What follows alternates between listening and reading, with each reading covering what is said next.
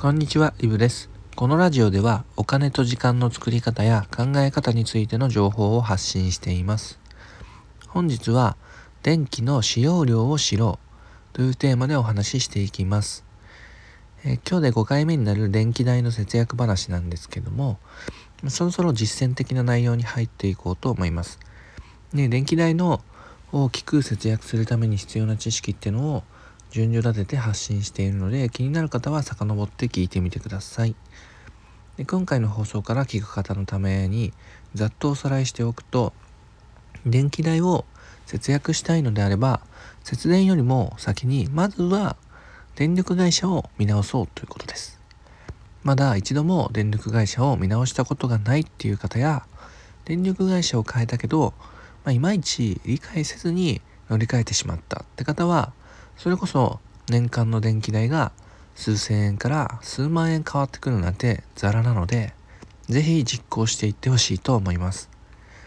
で、電力会社って今はもう500社以上もあって、その中から自由に選べる時代になってます。なので、電力会社を見直してないなんて、まあ、もったいないんですね。本当にスマホの機種変更みたいな感じで気軽にできるのが電力会社の乗り換えです。ただ、電気代について何も知らない状態で安い電力会社なんて探せるはずがなくて、まあ、各家庭によってもおすすめできる電力会社っていうのは大きく変わってきます。まあ、それこそ住んでる地域ですとか、電気を使う量ですとか、まあ、そんな要因によっても全然電気代っていうのは変わってきます。ですので、この電力会社がおすすめですっていう紹介の仕方よりは、どうやったら安い電力会社を見つけられるかそういう見つけ方を知ってもらえたらなと思ってます。そのためにも電気代についての知識を少しずつ深めていきましょう。ということで今回は電気代の料金の見方についてお話ししていきたいと思います。皆さんはどうですかね？毎月電気代の請求って、まあ、来ると思うんですけど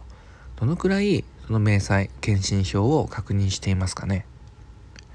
もちろん月々の電気代っていうのは、まあ、ちらっとでも見てると思うんですけどもその内訳まで目を通してる人ってどのくらいいますかね？でさらにどうやってその電気代が計算されているかとか確認したことありますかね？まあ正直ここまでやってる人ってのはなかなかいないと思いますがまあ今日せっかくこのラジオを聴いてくださってるのでそこまでできるようになってほしいんですね。っていうのも電力会社を変更するってことは、まあ、要するに新しい電気代の、まあ、料金プランみたいのがあるわけで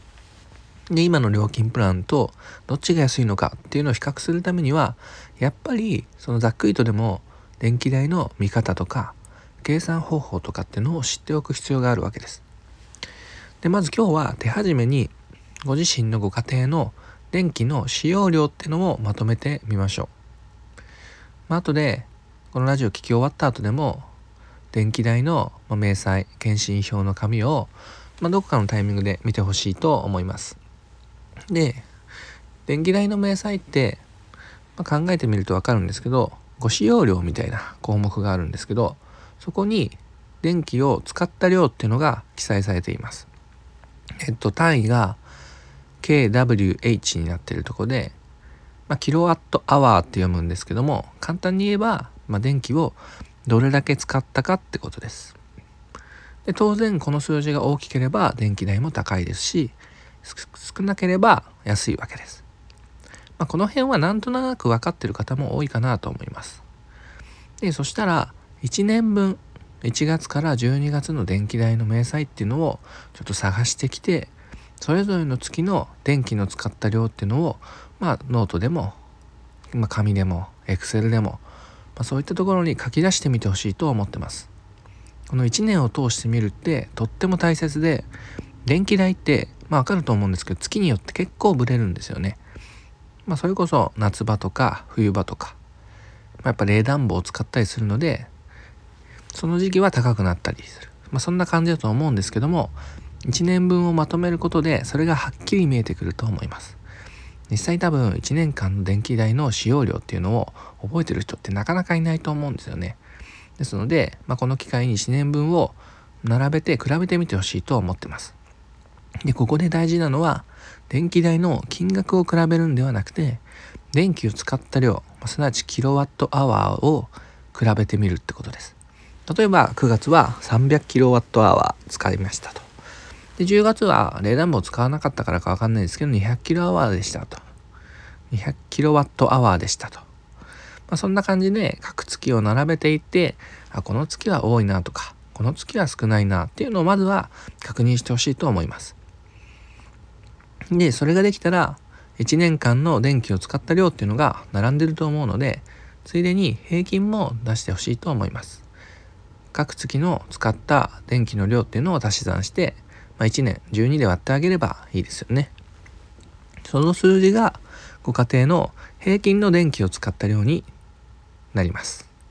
ちなみに僕の家庭ですとだいたい200から、まあ、250kWh っていうのが、まあ、1ヶ月の電気の使った量の平均になります。この数字っていうのが家庭によってもやっぱりまちまちなので、まずは自分で計算する必要があるわけです。電気の使った量って先ほども言った通り、まあ、夏場とか冬場とかで、まあ、バラバラなのでこの平均を自分の家庭の電気の使った量の目安として知っておくといいと思います。でこの使用量によってどこの電力会社が一番お得かっていうのが、まあ、かなり分かれてくるので是非一度計算してみてください。次回はもう少し詳しく電気代について触れていきたいと思います。